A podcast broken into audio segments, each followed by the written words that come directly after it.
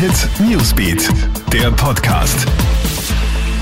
Einen schönen Sonntagabend. Ich bin Clemens Draxler und du hörst hier den Krone Hit Nachrichten Podcast. Vier Wochen lang ist nach ihm gesucht worden. Jetzt dürfte der terrorverdächtige Soldat tot sein.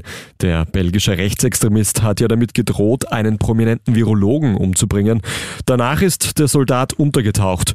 In einer beispiellosen Suchaktion haben hunderte Soldaten, teilweise auch Hubschrauber, nach dem Terrorverdächtigen gefahndet. Der Bürgermeister einer kleinen belgischen Gemeinde findet den Toten beim Mountainbiken. Medienberichten zufolge soll es sich um den Gesuchten handeln. Die erste Hitzewelle des Jahres endet mit einem Knall. Wortwörtlich, denn über großen Teilen Österreichs werden kommende Woche schwere Gewitter erwartet. Das Badewetter solltest du also möglichst noch ausnutzen. Schon am heutigen Abend wird im Westen und Norden mit heftigem Regenschauer, Sturmböen und Hagel gerechnet. In den kommenden Tagen wird es dann deutlich kühler.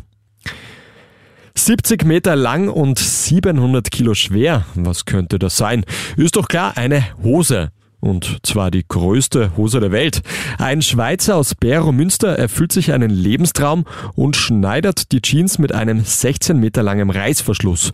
Sie würde einer 180 Meter großen Person passen. Mit der Hose will der Schweizer den Eintrag ins Guinness Buch der Rekorde schaffen. Gelingt ihm das, dann wird er 12.000 Stofftaschen nähen, die er verkauft und verschenkt. Spannend bis zu den letzten Runden. Der Formel 1 Grand Prix von Frankreich hat gehalten, was er versprochen hat.